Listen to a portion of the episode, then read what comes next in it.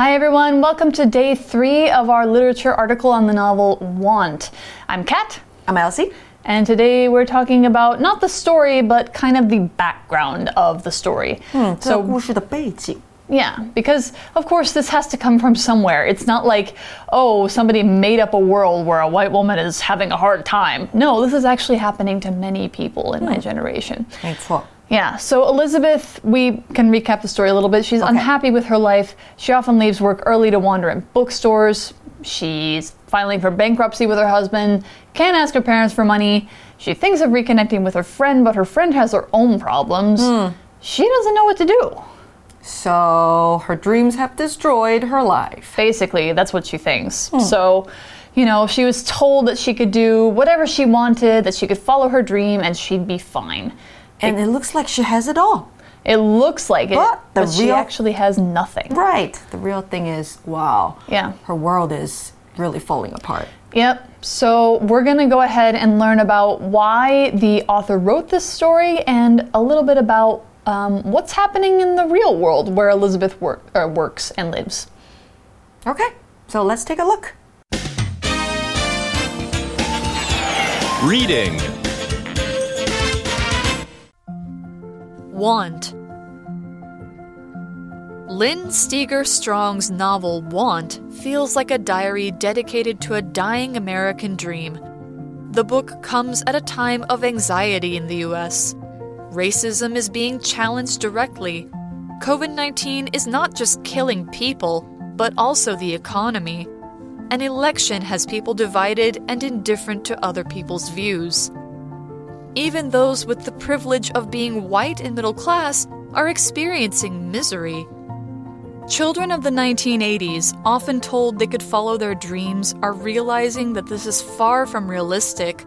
Elizabeth discovers this for herself over the course of the book.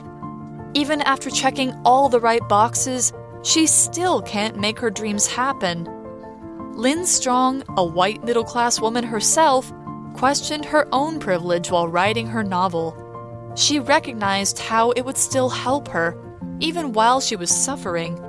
Therefore, she provided Elizabeth with the privilege of not being fired and of having a credit card that still works, even though she's broke. She showed the reader that even in a time of crisis, those with privilege still somehow manage to stay afloat. Our article starts out today by saying Lynn Steger Strong's novel Want feels like a diary dedicated to a dying American dream. Yeah, that's familiar as an American. So, dedicated to means something that is saying it's for somebody or something, or that it's written with that person in mind. So, if you see a book that says it's dedicated to somebody, it means the writer wants that person to be mentioned, usually because that person is important to them, they help support them. This is a little bit different though. Hmm. Lynn 的这本小说《Want》读起来呢像是 diary 日记一样。那再来呢，我们要学到的是，如果要表示把书籍、戏剧或是演出等等的作品献给某人，我们会用 be dedicated to。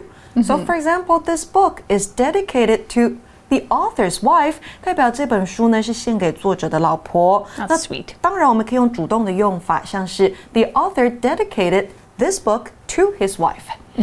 课文中啊，原句它本来是要写的是 Lin Strong's novel Want feels like a diary, which is dedicated to a dying American dream。那这边做到省略，所以我们没有看到冠带 which，没有看到 be 动词，直接看到了 dedicated to 的用法。那这本小说它读起来像是献给 dying American dream 一样的日记。什么是 American dream？它代表是美国梦。那怀抱美国梦的人呐、相信在美国这片土地上，无论出身如何，肯努力就会有机会。但是随着时代改变呢，越来越多人他不再相信美国梦，所以有美国梦已死的说法，dying American dream。Yeah. So the American dream is that, you know, America is a land of opportunity, that you can come and you can make a life for yourself. You can have the family and the beautiful house with the white picket fence and all that kind of thing. But actually, it's dying today, and for some people, it was never real at all. It was mm-hmm. kind of always a legend. Like, you know, it was good for white people it wasn't always good for black people or for Chinese people or Mexicans or something like that. You know, it's this kind of myth that has been talked about for a long, long time, and now it's kind of falling apart for various reasons, mostly the economy. 嗯，所以曾经可能是个理想，但是可能最后没有办法实现。 So the book comes at a time of anxiety in the US. Now we got to learn what anxiety means before we can understand what is talking about in the US. Anxiety is a noun that means a feeling of uneasiness, like things aren't right. You feel worried, you feel scared, you feel very, very stressed. It can be a feeling that makes your chest feel very tight. You're like, oh my God, somebody's out to get me. I feel like I'm in danger. That's anxiety. People in the US are feeling this way about a lot of things, especially in recent years. With President Trump being who he is, racism happening a lot, COVID happening, there's a lot of not, having healthcare support, people are running out of money. There are so many reasons to feel anxious. That's the adjective for feeling anxiety. So, an example sentence for anxiety might be Lots of students have high anxiety when they have to take important exams, and this makes them do worse. Anxiety 这个名词呢，代表焦虑感、不安感。那形容词呢是 anxious，所以你可以说 I feel anxious 来表示你是处于焦虑的状态。那这本书出版的时候呢，美国正处于焦虑的时期。 So, why are people feeling anxious? I listed a few reasons, but here's another one racism is being challenged directly. So, racism is this thing of acting, feeling, or speaking in a way that is against or hurts people of another race, like black, white, uh, Mexican, Asian. That kind, that kind of thing. It can be something terrible, like attacking somebody for their race, or it can be something small, like making stereotypes about them, like saying, like, "Oh, all Asians are good at math." We all have to be careful of this. it's easy. I'm not good at math. Oh, well, there you go. You're defying the stereotype. Right. It's easy to assume things about others because of their race, even if you don't mean to. Like, if I assumed you were good at math because you're Asian, or worse, that you eat dog, those are racist beliefs that some people actually hold. Some people actually think Asians eat dogs. Right，所以这里呢，在讲的就是种族主义或是种族歧视 （racism） 这个名词，就代表这样的意思。那形容词种族主义的或者是种族主义者，我们会用 racist，racist。 那再来呢，我们还看到课文里面有 is being challenged，这个时态是现在进行的被动式哦，所以代表的是呢，种族主义正在直接的被挑战。 So I think the most important point from this one would be Black Lives Matter. Because that was the thing that was happening when this book was written. Right. And COVID 19 is not just killing people, but also the economy. The economy is the system of how money and wealth moves around between people and companies. So, you know, money is not moving and people are losing their jobs, people are losing their money, that kind of thing. This book was actually written during COVID. Like it was published in May 2020. 所以当时 racism is a problem, COVID nineteen is a problem。那这边说 COVID nineteen 不但夺取了人的性命，也在扼杀 economy，指的是经济。 An election has people divided and indifferent to other people's views. Of course, yeah. So divided means, you know, they're separated, they are, you know, very far apart. Indifferent means you don't care, you don't want to know. I actually think it's not so much indifference, sometimes it's outright hostility, which means that you hate other people for the way they hmm. think.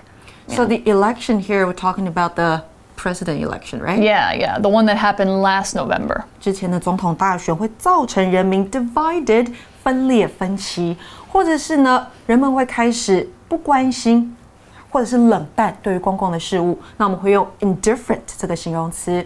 选举让人们分裂，然后呢，对其他人的意见观点都是漠不关心的，所以作者才写成了这本书。Mm-hmm. Even those with the privilege of being white and middle class are experiencing misery. That's true. Not the state of Missouri, it's misery. so, misery is a noun that means sadness, stress, feeling very, very low and terrible in general.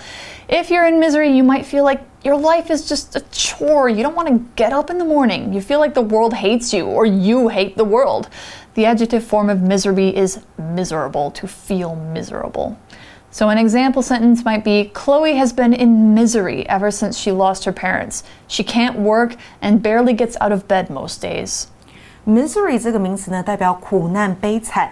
那我可以说 I'm in misery，、 Yeah. 代表我现在的状态是苦难、悲惨的，或是用形容词 miserable。 I am miserable，或者是 I feel miserable。嗯所以课文说到，甚至拥有特别待遇的白人和中产阶级的人们也在经历苦难。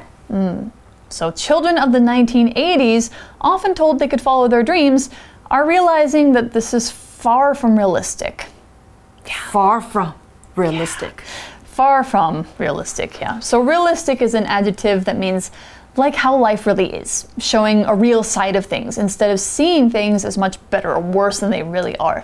If you have a realistic view of the world, you know there's both good and bad sides to everything.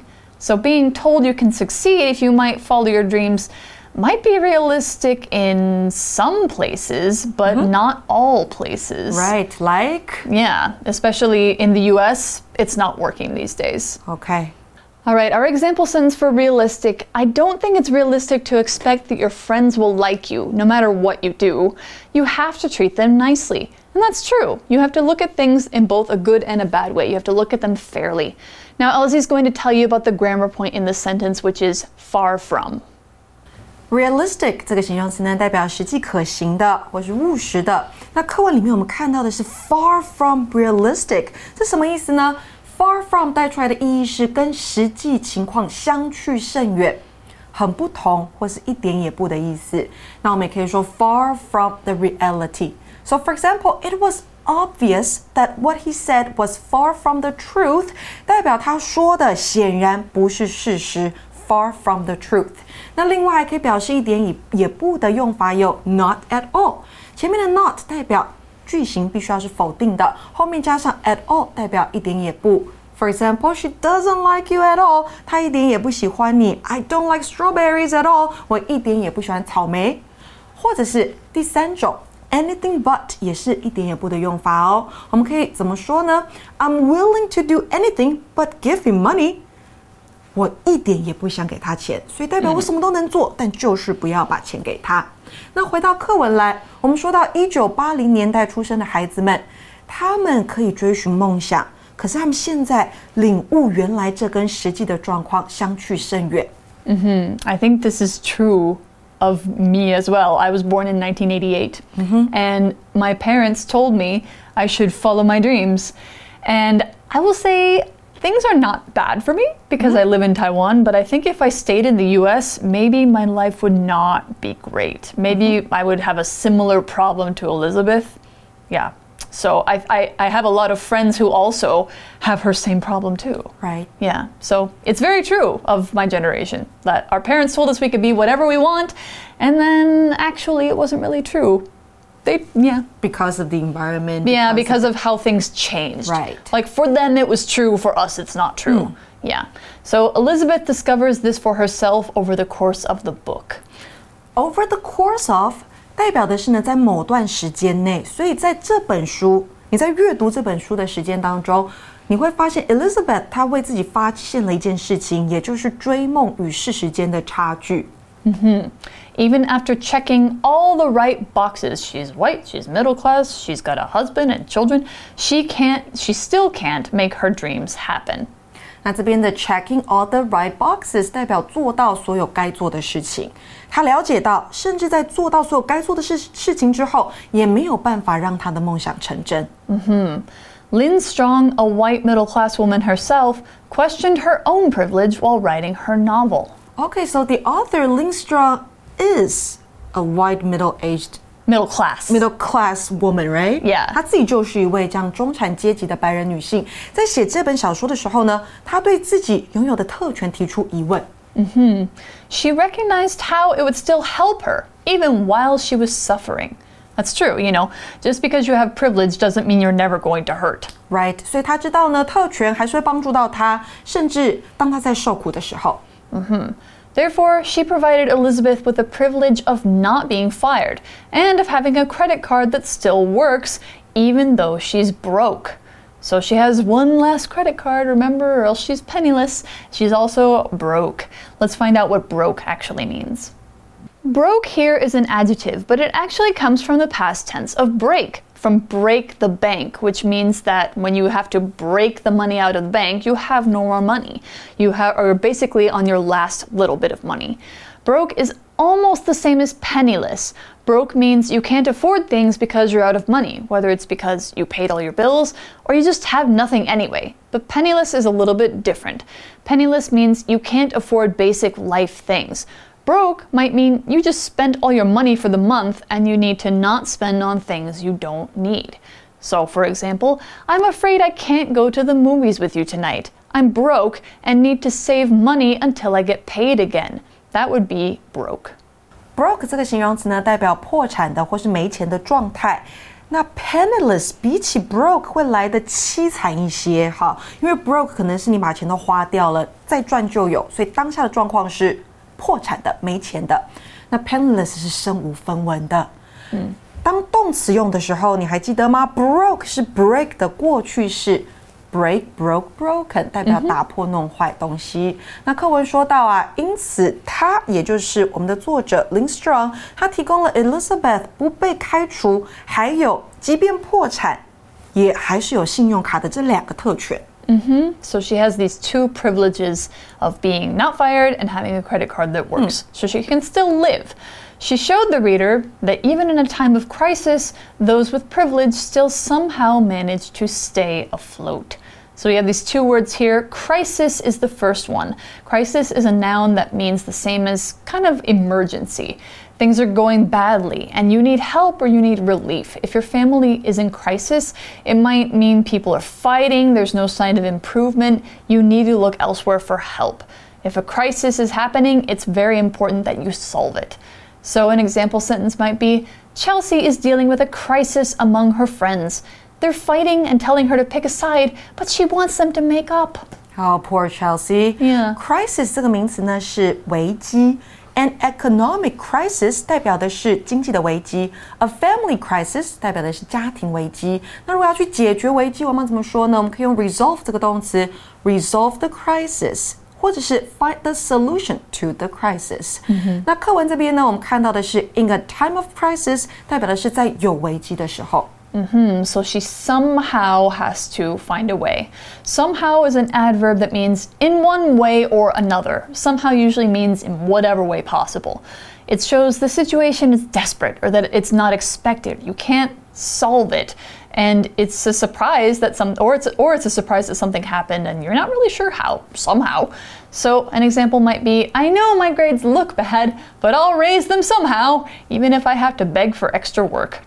所以 somehow 这个副词代表的是以某种方式。那 link Strong 让读者知道呢，即便在有危机的时候，那些有特权的人还是可以以某种方式应付生活。Manage to do something 代表的是办到某事。So I can say a cat somehow managed to survive the fire。一只猫在火场当中幸存。不知道以什么方式，但是它就是活下来了。那最后呢，我们还看到 stay afloat、嗯、这个形容词啊，代表的是在水中漂浮的，引申为有偿还能力的，或者是在经济上是能够应付的。For example, many small businesses are still trying to stay afloat. 许多小企业还是在勉强维持经营。